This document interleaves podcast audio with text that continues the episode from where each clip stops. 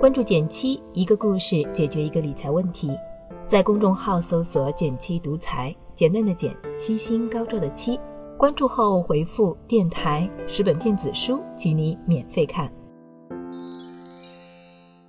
九九划算节刚过去不久，双十一马上也要来了。平时我也会在后台收到一些读者提问：“减七，我总控制不住自己买买买，怎么办？”今天来分享两个来自我身边朋友的小经验，用他们的方法，不仅能买得动货，还能赚得到钱，希望对你们有启发。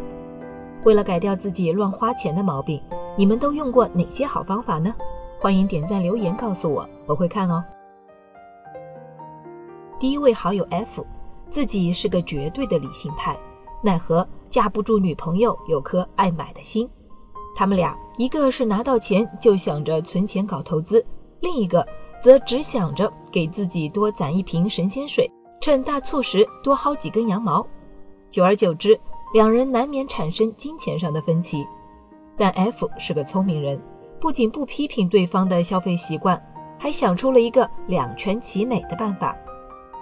以女友的用量，每年大概能消耗两瓶三百三十毫升的神仙水，总价在三千五百元左右。不如把这笔钱一次性交给 F 来保管，保证每年定期返还两瓶神仙水给女友。如此一来，女友就不必再操心这档事儿，坐等收获就行。而 F 则把这笔钱加上自己的一部分资金，投入到了阿里巴巴的股票当中。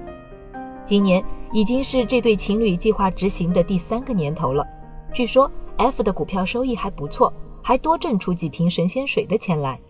要他自己说，其实最初的想法很简单，就是预支消费的钱拿去做投资。当然，前提是投资的对象要靠谱。光看双十一每年都有新突破，就知道阿里巴巴还大有盈利潜力。虽然这种选股方法还真的有失偏颇。但拿消费换投资的思路还是挺有趣的。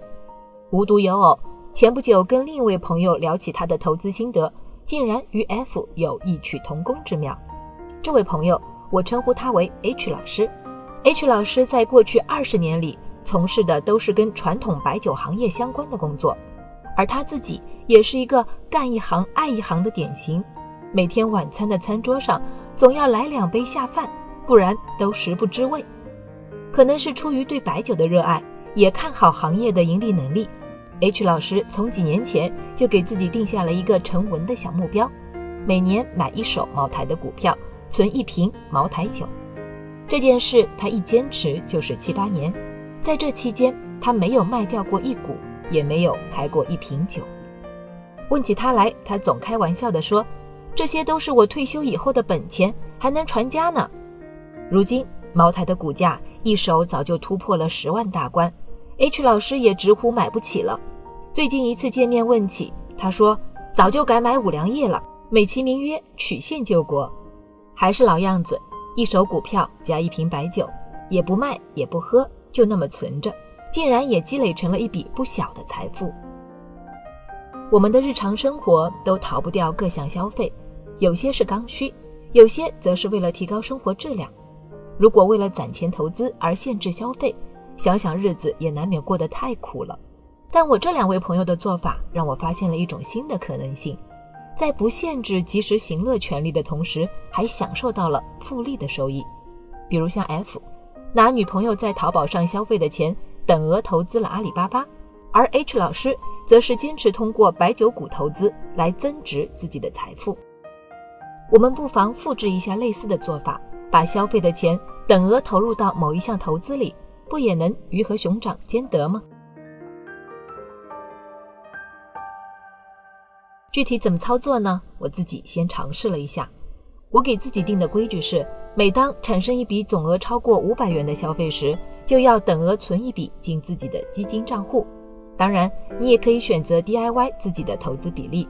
比如拿大额消费的百分之五十或百分之八十用来投资等等，在尝试了近一个月后，感受上最大的变化，一是对自己花掉的钱有概念了，二来也加快了养金额的速度。之所以选择基金，是因为对我来说，投资股票的风险实在有点太大了，小心脏受不了。各位也不妨挑选和自己风险承受能力相匹配的投资品，种类不限。如果你是稳健保守型的，可以考虑银行的创新存款。如果你跟我一样想追求长期来看的更高收益，基金、股票类的投资不妨再深入研究研究。总之，我觉得这个方法对于所有想要改善消费习惯和想存下钱的朋友们都值得一试。好了，今天就到这里了。右上角订阅电台，我知道明天还会遇见你。微信搜索并关注“减七独裁”公众号，记得回复“电台”。你真的会变有钱哦。